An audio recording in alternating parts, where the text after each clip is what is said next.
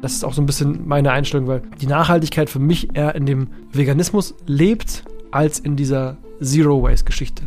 Weil sobald wir auf tierische Produkte verzichten, tun wir viel, viel mehr dafür, als wenn wir jetzt sagen, oh, die Gurke ist in Plastik verpackt. Und das probiere ich so ein bisschen den Leuten so langsam mitzugeben.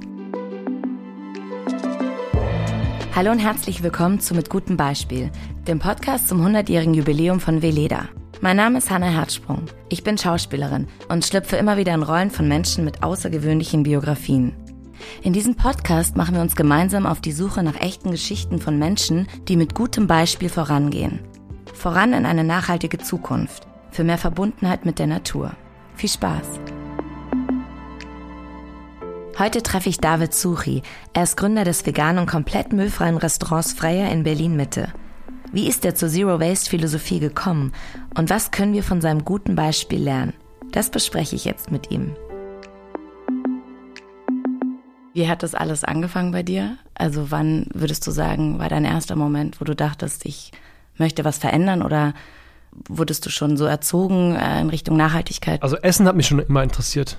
Lecker zu essen, gesund zu kochen auch, ja, aber ich habe auch früher gerne Burger gegessen und Pommes gegessen und Döner gegessen. Ähm, aber irgendwann kam für mich so der Schritt, in Sachen gesundheitlich was zu verändern. Und das war so, glaube ich, mit, mit 24, 25 habe ich dann aufgehört, ja, viel Junkfood zu essen. Habe dann auch mit ähm, 27 aufgehört, Alkohol zu trinken. Ähm, aufgehört zu rauchen, zu kiffen, Drogen zu nehmen. Also was man so als Berliner Junge irgendwie ähm, durchgemacht hat, habe ich dann komplett eigentlich sein gelassen. Aber wie passiert es, dass man auf einmal von heute auf morgen sagt, ich möchte ähm, aufhören zu trinken, ich möchte aufhören, ähm, Drogen zu nehmen, zu Drogen rauchen, zu nehmen, sowieso zu konsumieren, rauchen, alles. Zu konsumieren. Also ich glaube, ich, es war einfach, hat einfach gereicht. Das war für mich ein The Thema, so, es war in Ordnung, es war interessant, es war lustig, aber es hat mir nicht mehr viel gebracht. Und jeder hat, jeder hat ja andere Ansichten, warum er trinkt oder warum er Drogen nimmt oder warum er raucht oder so. Ähm, für mich war es nicht wirklich eine Sucht zu rauchen oder sonst, war für mich einfach nur ein bisschen Spaß und, und, und ausprobieren und gesellig zu sein. Aber ich habe dann verstanden, dass genau auch alles das auch ohne funktioniert. Ich kann genauso lustig sein, ich kann genauso Quatsch machen, ich kann genauso rumschreien, ich kann genauso ähm, chillen oder, oder abhängen und also ich kann mich sehr gut in die ganzen, ähm, in die ganzen Situationen begeben oder in die Zustände begeben, ohne die Sachen zu konsumieren. So, Was hast du davor gemacht? Ich habe davor, davor im Restaurant gearbeitet, davor in der Bar gearbeitet, davor lang gemodelt. Schule, ja. Aber für mich war halt immer so, Nachtleben, ich bin in der Bar gearbeitet, zwei Jahre lang. Das war hart. Also jetzt rückwirkend war es natürlich super schön, aber es war körperlich war es natürlich das, das Schlimmste, was man sich irgendwie antun kann viel zu trinken, Drogen zu nehmen, zu rauchen, ähm, nachts zu arbeiten und äh, laut, äh, stickig.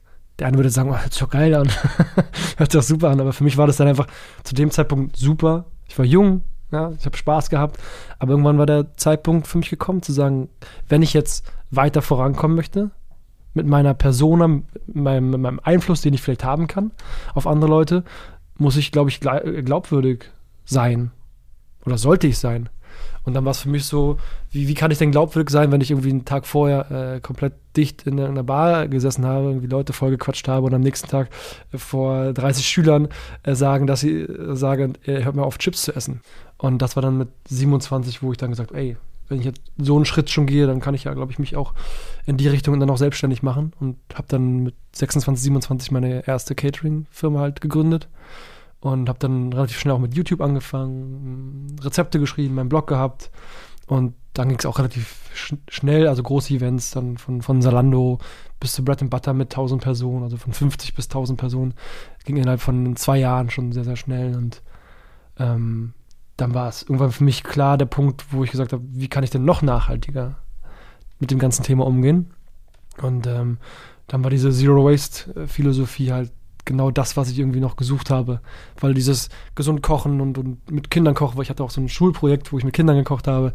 Ähm, so ein bisschen Jamie Oliver auf Berliner Style äh, war für mich so, ja, aber da, da, fehlt noch was. Irgendwie war, da muss noch was, da, da, muss noch mehr dahinter stecken. Und dann war das diese Zero Waste Philosophie war dann für mich so denn das neue Tor in diese Nachhaltigkeit. Und dann habe ich damit angefangen und dann relativ schnell gemerkt, wow, damit kann ich noch mehr Leute erreichen. Also weil du auch diesen ganzen Müll gesehen hast, der da ständig produziert wurde und du dachtest, das kann einfach nicht ja. möglich sein. Ja, es ist, es ist, unnötig, also es ist unnötiger, unnötiger Verpackungsmüll, den wir tagtäglich um uns herum haben und durch die Caterings natürlich auch. Ich meine, wenn du für für tausend Leute bei irgendwie im Frische Paradies oder bei, bei der Metro einkaufst, weil du einfach noch nicht diese, diese Weitsicht hattest, wo man noch einkaufen kann, dann ist es natürlich ein immenser Berg, der dann am Ende des Tages nach so einem Catering übrig, übrig bleibt. Und wenn man den irgendwie eliminieren kann, indem man anders kocht, nachhaltiger an das Thema angeht, schaut, wo seine Produkte herkommen, welche Produkte ich wirklich brauche, saisonal arbeitet, regional und dann noch tierfrei, dann ist das natürlich ähm, ja, der richtige, also für mich der richtige Weg gewesen, denen auch zu gehen und zu sagen, so ist es jetzt und so bleibt es dann auch erstmal. Auf jeden Fall. Und wird auch bleiben. Also ich werde daran nichts ändern, weil es macht so viel Spaß und äh, lässt mich jeden Tag aufstehen und sagen, wow, ähm, ich bewirke jeden Tag was, warum soll ich was ändern? Positiv natürlich. Und hast du immer schon selber auch gekocht? Also Du kannst sehr gut kochen auch? Ja, sehr gut, weiß ich jetzt nicht. Also ich habe immer gerne gekocht, habe immer gerne Leute irgendwie zu mir nach Hause eingeladen oder äh, Freunde haben äh, große Wohnungen gehabt, dann haben wir da gekocht für 20, 30 Leute. Ich glaube, ich bin ein besserer Gastgeber als ein Koch. So.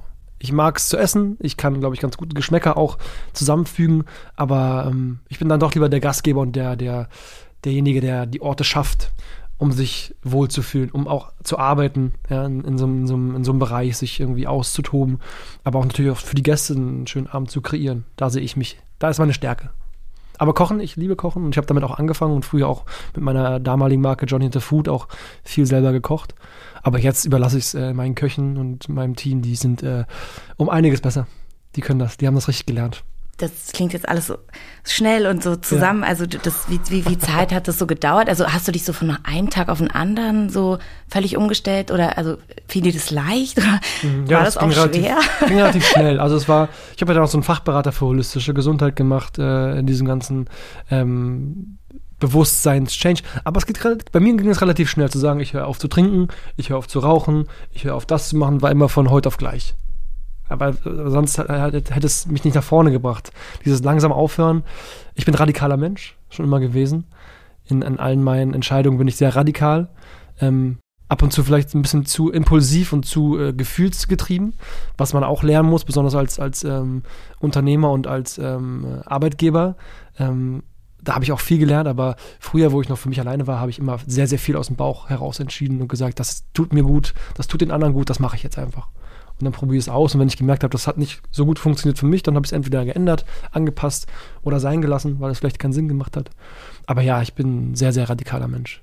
Und dieses holistische. Ähm ganzheitlich. Also es war eine, es ist eine ganzheitliche Ernährungsberatung. Es ging einfach darum äh, zu schauen, wie können wir mit unserem Körper gesünder leben, indem wir uns bewusst ernähren. Das ist eigentlich der, die, die Thematik dahinter. Natürlich, also das, das Ganze drumherum richtig ist, das ist natürlich auch weniger gereist wird, dass man mehr für sich ist, mehr an sich, mehr an sich hineinhört und, und das, das richtige, die, die richtigen Nahrungsmittel zu sich nimmt, aber sich auch im, im Job richtig damit beschäftigt, weniger stressig äh, aussetzt, äh, viel mit der Psyche zu tun. Also es ist ein ganzheitliches Konzept, was ich da äh, mir gerne ähm, durchgelesen habe und dann noch so, so, ein, ja, so ein Zertifikat bekommen habe. Es hat anderthalb Jahre gedauert, es war so ein Online-Kurs, aber es war super in der Zeit, weil ich viel gelernt habe. Ich habe auch wieder viel vergessen. Aber ähm, es war für die Zeit war es, war es das Richtige und hilft mir heute noch äh, in gewissen Situationen ähm, bessere Entscheidungen zu treffen. Es wirkt so, als ob man das auch alles, was ihr vorhabt und macht, nur so hinbekommt, wenn man sich so äh, ganzheitlich ernährt und da überhaupt so ein Bewusstsein für hat. Ähm, wie stelle ich mir denn so einen Tag von dir vor? Also aufs Restaurant bezogen ist es jetzt gerade ja, der eine würde sagen stressig. Ich habe, ähm, ich bin halt immer sehr, ich bin sehr schnell wach. Ich stehe um 6 Uhr morgens auf ähm, gebe meiner Frau einen Kuss, gebe unserer Tochter Lea einen Kuss. Die schlafen dann noch ein bisschen und dann geht es für mich eigentlich erstmal kurz auf die Baustelle, auf die neue Baustelle zu schauen, was ist am Vortag passiert, obwohl ich schon fünfmal am Vortag da war und alles weiß, aber trotzdem für mich den Tag zu, zu beginnen zu sagen, ey, das ist das neue Projekt, dann geht's da los und dann kommen die ersten Termine schon um 8 Uhr ähm, und dann kommen die Köche um 12 Uhr ins Restaurant und dann geht alles Schlag auf Schlag und dann komme ich noch hier vorbei oder muss noch ein Catering abholen, was wir irgendwie am Wochenende hatten, an die ganzen Bestecke und dann geht es um äh, 17.30 Uhr im Restaurant los. Und dann geht es bis 22 Uhr, 23 Uhr, dann esse ich noch was zwischendurch ab und zu mal. Und dann schlafe ich wieder so um halb zwölf Mitternacht ein. Also sehr, es ist alles sehr getaktet, aber es ist immer was zu tun. Klingt ungesund, nur mal so irgend zwischendurch was zu essen. Ja. ähm, David. Ja, es, das, das Lustige ist, ich esse erst, jetzt, also wenn ich wirklich viel zu tun habe, esse ich erst um 15 Uhr. Aber es ist auch eine Sache, die ich mir ange angeeignet habe mit dem Intermittent Fasting. Das war für mich immer schon ein ganz wichtiger Aspekt, äh, erst zu essen, wenn ich wirklich viel schon erledigt, erledigt habe. Weil ich dann die Energie ich kann die Energie wieder aufnehmen, ich kann wieder auftanken, kann kurz verdauen, kann, kann kurz eine Pause machen. Aber so dieses ähm, Frühstücken, das habe ich gar nicht mehr. Am Wochenende fange ich um 12 Uhr mittags an zu essen. Aber wenn ich dann wirklich unter Strom bin und dann ähm, konzentriert sein muss, dann fange ich erst um 15 Uhr an, die erste Mahlzeit zu mir zu nehmen. Aber ich bin immer noch sehr gesund, bin sehr sportlich, mache viel Sport. Ähm, also das ist ja, jeder ist ja da unterschiedlich. Jeder hat sein eigenes, sein eigenes ähm, Portfolio, wie er sich da äh, richtig an, wie er richtig an die Sachen rangeht. Und für mich das, läuft das gerade ganz gut. Aber ich merke auch selber, dass ich äh, oft Tage habe, besonders jetzt im Sommer, wo es dann nach, der ersten, nach dem ersten Lockdown wieder richtig losging, wie wir wieder sieben Tage die Woche offen hatten, dass ich da auch schon an den Punkt gelangt bin, der auch dann kurz vorm Augenzwicken und, und äh, Kopfschütteln und ein bisschen nervös zu werden. Das habe ich dann auch schon gemerkt, klar. Das ist dann sehr intensiv. Sieben Tage durchzuarbeiten, das irgendwie zwei Monate lang und das immer jeden Tag mit 100, 120 Gästen, mit 25 Angestellten. Ähm, weil du, ich für mich selber bin, ähm, ich will das Wort perfektionistisch nicht, nicht, nicht, nicht benutzen, weil es nicht, weil es glaube ich das nicht gibt, sondern ich, ich mache gerne Sachen richtig und zu 100 Prozent und ich mache keine Ausnahmen. Ähm, und deswegen war für mich immer so, ich muss erstmal da sein, um alles, ein bisschen so Control-Freak auch sehr. Das muss man auch reduzieren zu viel kontrollieren, abzugeben, Arbeit abzugeben. Das habe ich auch gelernt. Gib die Sachen ab, du hast deine Angestellten, lass die machen. Deswegen hast du die eingestellt. Die können es richtig gut. Du kannst denen vertrauen. ist nicht einfach. Aber es funktioniert. Es funktioniert. Aber ja, das ist natürlich selbstständig. Du bist halt selbstständig. Und ich glaube, das sollte man auch wahrnehmen und auch, auch genießen. Und ich genieße es. Ich bin jetzt 33, werde jetzt 34, habe jetzt eine, mache jetzt eine Bäckerei auf mit meiner Frau zusammen. Uns geht's gut, wir sind gesund.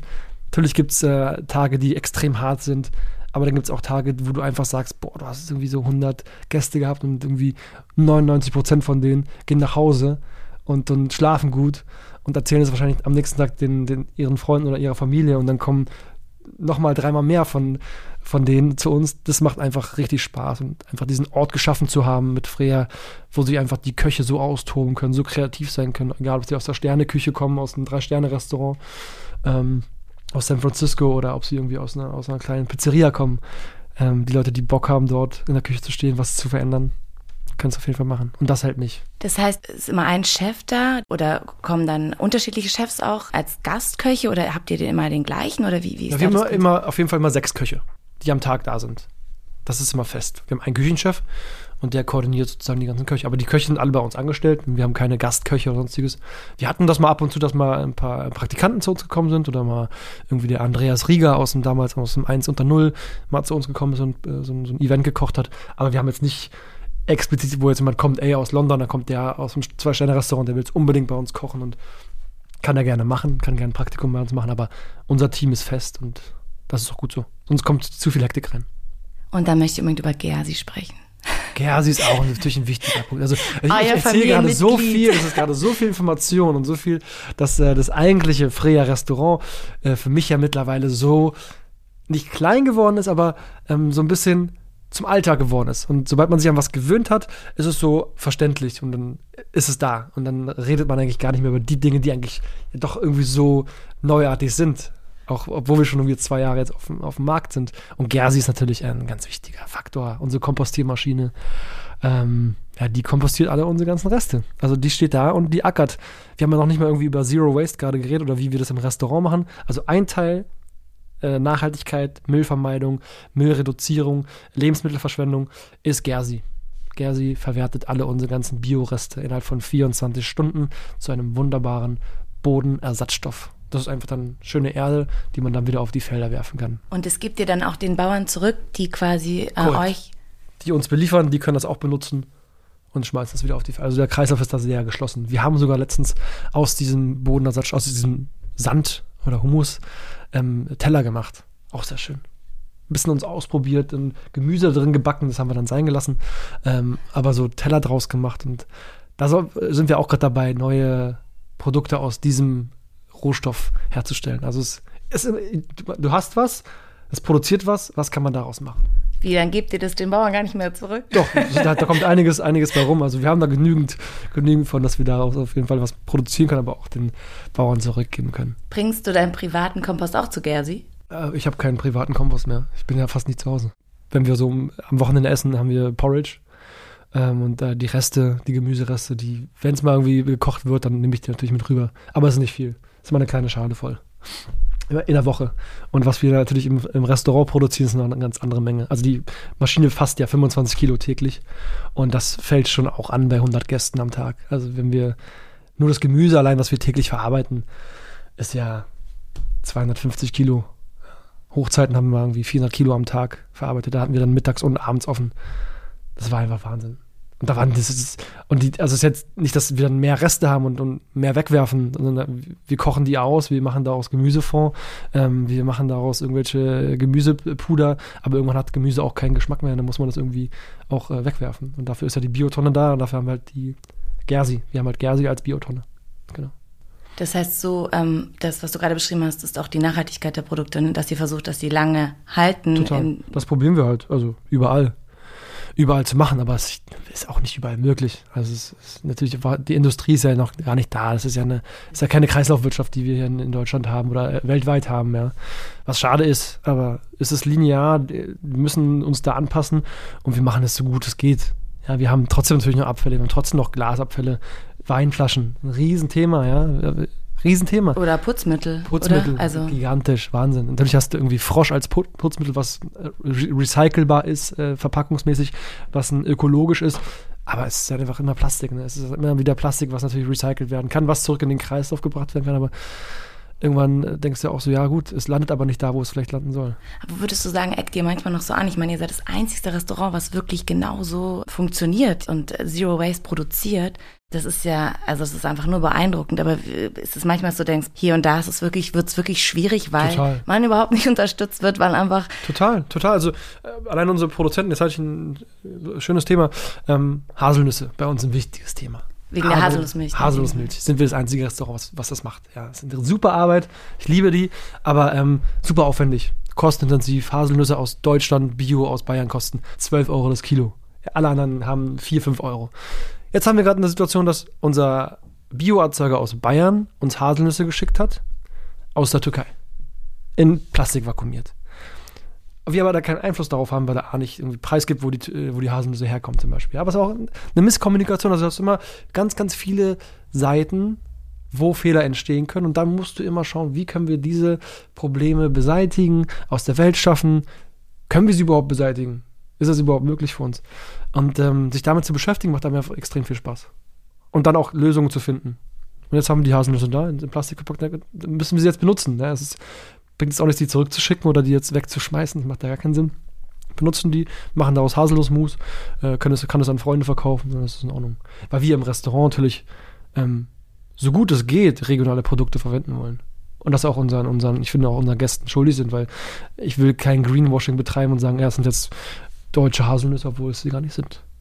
Also ich bin auch noch so ehrlich, wenn wir sagen, der eine, unser, unser deutscher Lieferant hat keine deutschen mehr, hat er gerade kroatische dazu gekauft, dann, aber dann sagen wir es genauso auch den Gästen weiter. Aber ähm, wir wollen da kein Greenwashing betreiben, wir wollen einfach gute Produkte tagtäglich für die Gäste auf den Teller bringen. Aber es ist halt immense Arbeit. Aber es macht Spaß. Und sag mal, das Saisonale und Regionale, bist du dann also unterwegs auch und triffst die Bauern und, und schaust dir die Produkte auch äh, an? Ist ja eigentlich quasi ja. so den Markt, den romantischen sich vorstellt, dass man das alles so wunderschön vorbereitet ja. sieht. Das ist ja, du bist ja wirklich, du holst die Pflanze aus dem Boden, schaust sie dir an.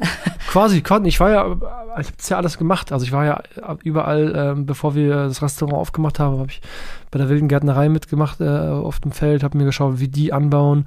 War in Brighton im Silo-Restaurant, habe damals mitgearbeitet, um zu verstehen, wie Zero Waste überhaupt funktioniert in der Gastronomie. Ähm, war dann dort in äh, Lanes Organic Farm mit auf der Kartoffeln aus dem Boden gezogen, um einfach nicht lang, ich sage jetzt nicht, ich bin jetzt der perfekte Bauer und weiß genau, wie es funktioniert, sondern ich wollte einfach alles verstehen, ich wollte alles sehen, wie es funktioniert, wo, wo es herkommt. Und diese Romantik doch, die war schon da. Also ich bin damals auch mit meiner, mit Jasmin damals ähm, auch viel durch Deutschland getuckelt und wir haben uns die Haselnussernte zum Beispiel angeschaut in Bayern. Ähm, um einfach zu verstehen, wo kommen die Produkte her, wann haben sie wirklich Saison, was sind die Probleme, die dort die Bayern, äh, die Bayern, äh, die Bauern dort haben. und ähm, auch verstanden, dass es dort dass es viele Borkenkäfer gibt, dass viele gar nicht mehr Bio produzieren wollen, weil es einfach zu risikobehaftet ist mit irgendwelchen Schädlingen, aber dass, wenn du einen guten Boden hast, eigentlich keine Schädlinge automatisch kommen, dass du eine gute ähm, äh, Mischkultur dort haben musst, dass du nicht nur eine Sache anbaust, sondern mehrere. Also es war super interessant alles zu sehen, aber jetzt schaffe ich das gar nicht mehr. Jetzt ist das nächste Thema für mich Mehl. Für mich ist das Brot. Wo kriege ich das Mehl her? Aus welcher Mühle? Wo wurde es angebaut? Was, was, was macht das beste Brot? Welches Mehl macht das beste Brot? Das sind immer wieder kleine Prozesse, die ich dann mir wieder aneignen will, um auch von meinen Angestellten äh, mit, mit, Wissen dazustehen und zu sagen, ah, das Mehl, ah, cool, warum ist das so? Warum ist das so? Ich will alles verstehen und auch mit den Leuten dann darüber diskutieren, wie kann man was besser machen. Und wie machst du das, wenn du selber unterwegs bist? Wo isst du dann? Also wenn man so einen hohen Anspruch hat an. Ach, ich bin mit, mittlerweile ein bisschen schmerzloser geworden. Also das wie früher und ich koche, ich habe früher habe ich nur, nur zu Hause gekocht. Ja, nur alles ohne Verpackung eingekauft. Ähm, deswegen habe ich auch mein kleines Mitbringsel hier äh, mitgebracht, das mich immer an die Zeit erinnert, wo es wirklich immer um Nachhaltigkeit geht, ging. Immer, immer, jeden Tag. Ja. Und, ähm, War das die Zeit, ähm, als du die Ernährungs... Also als du genau, so als angefangen mich, hast? Genau, ja, so äh, 2017, 2016, 16, 17 war das dann, wo ich dann wirklich so richtig extrem war, wo ich alle gesagt, ey, allen gesagt, ey, wieso kaufst, kaufst du die Plastikflaschen, füll mal dein eigenes Wasser ab aus der Leitung, ist das auch wunderbar. Also sehr, sehr, sehr, sehr dogmatisch. Sehr, sehr, nee, nicht schön, weil so kannst du keine Leute überzeugen. Das habe ich da auch gemerkt. Aber, ähm, Hast du Freunde überzeugt? Ähm, überzeugt nicht, aber ich glaube, ich habe ihnen so ein bisschen ähm, mehr Wissen vermittelt, wie man nachhaltiger an die Sache rangehen kann. Weil ich merke es auch bei mir zu Hause oder bei mir im, Alltag, wenn ich halt die Zeit habe, dann achte ich extrem drauf, ja, so nachhaltig wie möglich. Aber jetzt auch mit dem Kind, ja gut. Wir haben auch angefangen mit, mit Stoffwindeln und, und geschaut, hier, das ist nicht super einfach, aber nein, es geht halt nicht. Also klar geht es, wenn man sehr, sehr viel Zeit hat und, und sich immer darum kümmern kann, dann geht es schon. Aber jetzt weiß ich, dass wir nehmen ganz normale Windeln, wir nehmen Wischtücher, schmeißen das dahin, wo es halt hin soll und schmeißen es nicht in eine, in eine falsche Tonne. Also wir beschäftigen uns sehr, sehr extrem mit den Themen. Und es wird niemals sein, dass wir, dass ich einfach was nehmen würde und sagen, oh, das kaufe ich jetzt, ohne darüber nachzudenken, dass es eigentlich schlecht für mich oder schlecht für die Umwelt oder schlecht für meine, äh, für meine Kinder oder sonstiges ist. Also ich beschäftige mich sehr damit, aber irgendwann bist du, also bei mir ist es so, dass ich irgendwann, ich gehe entspannter mit dem Thema um weil das ist auch so ein bisschen meine Einstellung, weil die Nachhaltigkeit für mich eher in dem Veganismus lebt, als in dieser Zero-Waste-Geschichte. Weil sobald wir auf tierische Produkte verzichten, tun wir viel, viel mehr dafür, als wenn wir jetzt sagen, oh, die Gurke ist in Plastik verpackt. Und ähm, das probiere ich so ein bisschen den Leuten so langsam mitzugeben. Aber so langsam mitzugeben ist halt auch schwierig, weil viele Leute zu uns das erste Mal kommen, halt noch gar nicht auf dem Stand sind, wo wir natürlich nach zwei Jahren sind. Deswegen müssen wir immer wieder von vorne anfangen. Immer wieder Leute abholen, was wir natürlich super gerne machen. Aber irgendwie wollen wir uns ja auch weiterentwickeln. Und wollen wir ja auch irgendwann einen größeren Input ähm, auf unsere Umwelt haben. Und das, finde ich, geht ähm, schneller, einfacher, wenn wir über tierfrei reden, als wenn wir halt, wie gesagt, über die verpackte Gurke reden. Und hast du das Gefühl, seitdem es Freier so gibt und auch du auch einfach so ähm, präsent damit bist und so viel drüber sprichst und es auch Leuten so, so nahe bringst, dass sich da auch was verändert hat und dass du das Gefühl hast, da passiert was? Ähm, ja, ich glaube noch nicht.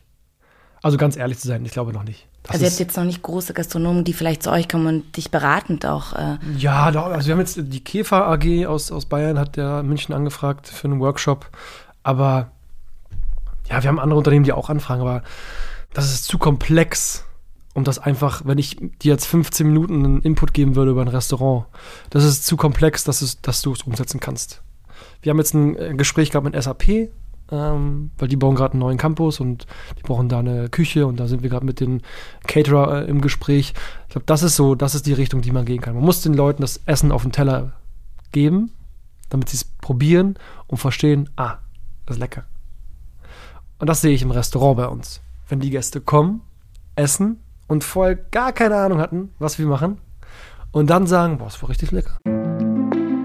Wie geht man mit gutem Beispiel voran? Bereits vor 100 Jahren waren sich die Gründerinnen und Gründer von Veleda der tiefen Beziehung zwischen Mensch und Natur bewusst. Aus dieser Erkenntnis heraus entwickelt Veleda seit 1921 zertifizierte Naturkosmetik und anthroposophische Arzneimittel. Ein zukunftsfähiger und nachhaltiger Kreislauf zwischen Mensch und Natur steht dabei seit Beginn genauso im Mittelpunkt wie der Grundsatz, der Natur immer mindestens genauso viel zurückzugeben wie ihr zu entnehmen. So auch in ihren weltweit acht Heilpflanzengärten, von denen ihr übrigens auch einen in Baden-Württemberg findet. Hier tragen über 800 verschiedene Pflanzenarten zum Erhalt der Biodiversität bei. Und falls du die Veleda-Gärten selbst mal erleben möchtest, kannst du das auch aktuell jederzeit von zu Hause machen, nämlich virtuell auf opengarden.veleda.de.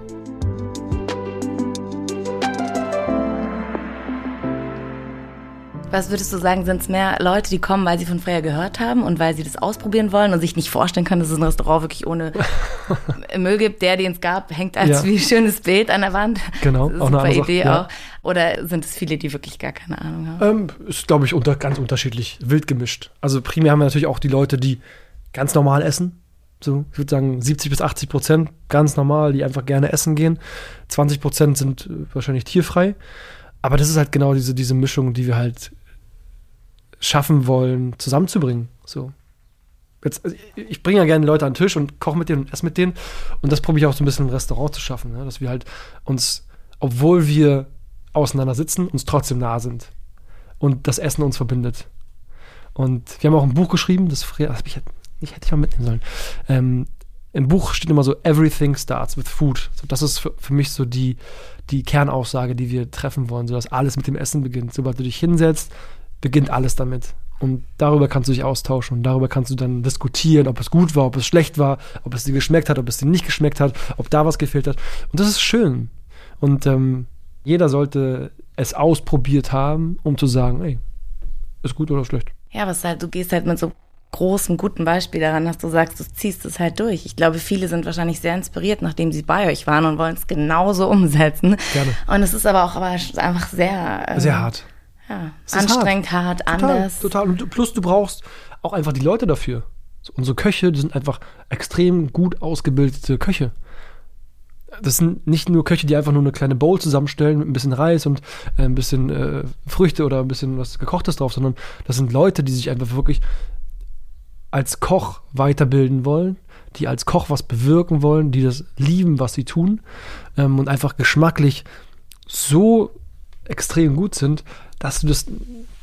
Natürlich kannst du auch kleiner skalieren oder kannst es kleiner machen, kannst ich mache ein kleines Café oder ähm, aber diese Klasse so zu, zu, zu, zu bringen, wie wir das machen, dazu brauchst du einfach das Personal. Und ohne das Personal wäre Freya überhaupt nichts. Da wäre auch ich als, als kleiner irgendwie Blogger oder, oder YouTuber, der ich damals war, wäre ich immer noch der, der irgendwie seine Caterings, Caterings macht. Also äh, ich nehme wirklich den Hut ab äh, von meinen Angestellten, von meinem Team, die einfach wirklich täglich da ähm, so viel arbeiten und so viel Liebe und, und so viel Herzblut reinstecken, dass die Gäste einfach das, das schmecken und dann einfach glücklich nach Hause gehen. Ist ja auch toll, das schafft so eine Kreativität, wenn du eben nicht also von allem jetzt Nutzen schöpfen kannst, weil der eben Konsumüberfluss sowieso gegeben ist, Korrekt. sondern dass du aus dem, was da ist, quasi daraus das Beste. Genau. Sobald man, sobald du Dinge, Dinge wegnimmst, wirst du viel kreativer. Ja? Sobald du dich an allem bedienen kannst, dann ist es einfach. Also auch nicht einfach, aber dann hast du, ja, das ist einfacher. Es ist einfacher. Wenn du irgendwie einen Zwei-Sterne-Laden machst oder einen Drei-Sterne-Laden machst, wo du irgendwie alles kochst und alles benutzen kannst, dann ist es einfach. Aber sobald du dich auf die Region beziehst, und bei uns ist so das Ziel, 80, 20, 80 Prozent regional, 20 Prozent irgendwie aus Deutschland drumherum oder noch 5 Prozent aus Übersee. Ja. Das ist dann Kaffeebohnen und Kakaobohnen. Das ist so Übersee oder vielleicht noch ein bisschen die ähm, speziellen Gewürze. Aber sonst ist es einfach primär wirklich Deutschland. Ja, und jetzt diese Frage, ne? Aber kannst du Tipps geben? Ich kann sehr viele Tipps geben. Ich kann dir eine Stunde lang nur Tipps geben. Aber so, dass man einfach so anfängt, weißt du? Ich habe das Gefühl, auch die, so, die Zuhörerinnen und Zuhörer, die wollen irgendwie alle und wollen irgendwie was machen und dann macht man was und denkt sich, ach, das ist so wenig. Ja. Bringt es überhaupt was? Ich glaube, man muss einfach anfangen, überhaupt man was zu machen. Man muss anfangen. Deswegen habe ich ja auch mein kleines Mitbringen. Ja, genau, da kommt jetzt mal drauf. Diese Flasche. Es ist ja. einfach nur eine leere Flasche. Genau. Mit einem wunderbaren Bügelverschluss. Es kann eine ganz normale Wasser, Wasserglasflasche sein, aber diese Flasche, jetzt können wir natürlich uns darüber halten, wie nachhaltig äh, Glas ist. Ja, 70 Prozent, 60 bis 70 Prozent recycelbar, auch nicht super nah. Wenn sie kaputt geht, ist sie kaputt. Aber sie schadet der Umwelt nicht, wenn sie irgendwo in die Umwelt fliegen würde. Und das vergleiche ich immer. Plastik oder Glas in der Umwelt. Was würde den Tieren dort wehtun? Wo würden sie sich, woran, woran würden sie verenden? Und äh, die Aufstellung, klar, Plastik zu Glas, was ist nachhaltiger in Produktion? Ist Plastik auf jeden Fall vorne. Aber ich glaube, mit, mit dieser Flasche Glas kann man schon sehr, sehr viel für sich selber bewirken, weil Wasser ist für uns ein Element, was wir tagtäglich brauchen. Und ähm, wir haben das Glück in Berlin wunderbares Leitungswasser zu haben. Auch wenn viele sagen, ja, es sind krass viele Rückstände von äh, Medikamenten. Nehmt euer Wasser, lasst es prüfen, das könnt ihr überall einschicken. Könnt ihr ganz normal machen. Dann wisst ihr genau, wie sauber euer Wasser ist, was aus der Leitung kommt. Ich war damals auch bei den Wasserbetrieben, ähm, habe mir das alles angeschaut, wie unser Wasser überhaupt äh, in, aus dem Wasserhahn kommt und wie teuer es ist und wie, wie nachhaltig es ist, wie, wie viel Müll da angefallen ist. Also Wasser aus der Leitung, glaubt mir, es ist äh, erstmal richtig günstig kostet gar nichts. 0,01 Cent, 0,1 Cent oder so. Also kostet nichts. Ähm, und da, passt, da, fällt kein Müll an. Also ich hab, war, war, da, war da und ich habe keinen Müll gefunden. Ich habe auch ein Video, das ist noch online, ich habe keinen Müll gefunden. Also wirklich Wahnsinn. Dieses, diese Flasche hat mir einfach viel geholfen, einfach sehr, sehr viel Verpackung einzusparen. So, ich habe angefangen mit äh, mir meine Plastikflaschen liefern zu lassen. Dann dachte ich mir so, gut, dann lasse ich mir jetzt mal Glasflaschen liefern von Evian auch so völlig, völlig unnötig. Und dann habe ich gesagt, okay, gut, ich mache jetzt mein Leitungswasser in die Flasche. Und dann war das Wasserthema eigentlich durch für mich. Und seitdem äh, fahre ich damit sehr gut. Wir haben im Restaurant zum Beispiel auch eine Filteranlage. Das heißt, wir filtern das äh, Wasser, haben auch eine ähm, CO2-Anlage, machen unser eigenes, eigenes Kohlensäurewasser, können da extrem viel einsparen an Transportwegen, Energiekosten von neuen Flaschen, Energiekosten vom Auffüllen. Und ähm, also Wasser ist das, was, äh, was man sehr, sehr einfach nachhaltig äh, zu sich nehmen kann. Und hast du die auch jeden Tag dabei, die Flasche? Bist du mit Nicht mehr. Nicht mehr, weil ich mittlerweile auch nicht mehr so viel trinke. Ich habe einfach keine Zeit. Ich weiß, drei, vier Liter waren am Tag immer die Regel. Ich glaube, jetzt sind es gerade bei zwei Liter. Aber ich weiß genau, dass ich was falsch mache. Und wenn mein Körper mir sagt, ey, ich brauche Wasser, dann hole ich mir das Wasser. Vielleicht hilft dir die Sendung heute. Ja, genau, ich bin hier voll versorgt. Dass du jetzt wieder anfängst, die Flasche ja. mitzunehmen. Nee, total. Ich habe oft verloren. Also ich habe ich hab da vorher auch so eine Metallflasche oft verloren. Bestimmt drei, vier Flaschen verloren. Oft liegen gelassen. Darf ich noch was Persönliches fragen? Sehr gerne. Lea, wirst du Lea, du, Jasmina ist deine Frau, ne? werdet ihr Lea auch vegan erziehen? Mhm. Also wie? Also jetzt wird sie ja gestillt und kriegt dann auch schon Beikost, aber ich glaube, dass, dass es das ein sehr interessantes Thema ist, aber dass wir das nicht irgendwie als, als Selbstexperiment sehen, sondern einfach ähm, wir geben dem Kind, was wir essen. Ähm, ein Kind hat auch seine Nahrungsergänzungsmittel, die auch vom, vom, vom Arzt natürlich geprüft sind, wo, wo der Arzt sagt, das könnt ihr der gerne geben. Und ähm, sobald wir irgendwie merken, dass irgendwas nicht stimmen sollte mit ihr, mit ihrem Körper, mit ihrer Ernährung, mit ihrem Wachstum, äh, dann sind wir die Ersten, die nachforschen, woran liegt es. Liegt es an der Ernährung, liegt es an anderen Sachen, aber ähm, wir, wie gesagt, wir nehmen das nicht als Selbstexperiment. Also wir gehen da sehr, sehr bewusst und ähm, ganzheitlich auch an das Thema ran. Und äh, wenn Lea älter ist, werden wir auch sie mit dem Thema ganz offen konfrontieren und ihr sagen, so werden tierische Produkte hergestellt. Und dann kann sie selber entscheiden, was sie, wie sie es möchte. Wir sind da ganz entspannt. Wenn sie sich dann irgendwann ein Steak reinhauen will, habe ich damit auch kein Problem. dann muss ich es probieren. und sagt deine Frau Jasmin, ähm, war die auch schon vegan, als ich kennengelernt habe? Ja, sie war schon sehr, also wir beide waren auf dem, auf dem richtigen Weg, noch, noch bewusster zu werden. Und ähm, super, als sie mich eigentlich kennengelernt hat, war sie auch schon sehr extrem Richtung vegan unterwegs, vegetarisch gelebt. Und für mich war ja auch der Umschwung sozusagen, wo ich die Idee mit Freya hatte, war das ja erst, erst durch eine Freundin eigentlich, die auch Namensgeberin von Freya ist. Also hat gar nichts mit der Agrargöttin zu tun? Doch, doch, Freya also. ist ja die, die äh, Göttin des Ackerbaus und Fruchtbarkeit und ganz viele andere noch äh, nordische, nordische Mythen gehen, über, gehen mit Freya. Aber sie war sozusagen die Namensgeberin. Äh, Lea, also die hieß damals, hieß auch, heißt auch Lea, gute, also eine gute Freundin Lea, hat mich dazu bewogen, Freya das Zero Waste Restaurant als veganes Zero Waste Restaurant auf den Ach Markt so, zu bringen. die ist nicht Freya, sondern die ist die Lea, ist Lea genau, und sie hat dir die genau, Inspiration genau, für den Namen gegeben. Und da okay. war dann auch für mich so, ey, wenn ich das Restaurant so mache, dann muss ich auch so leben. Also für mich, if you speak it, you have to live it. So. Anders kann ich nicht, nicht funktionieren. Und dann war das so 2018, 2017, 2018 war dann der Switch auch dann zu vegan.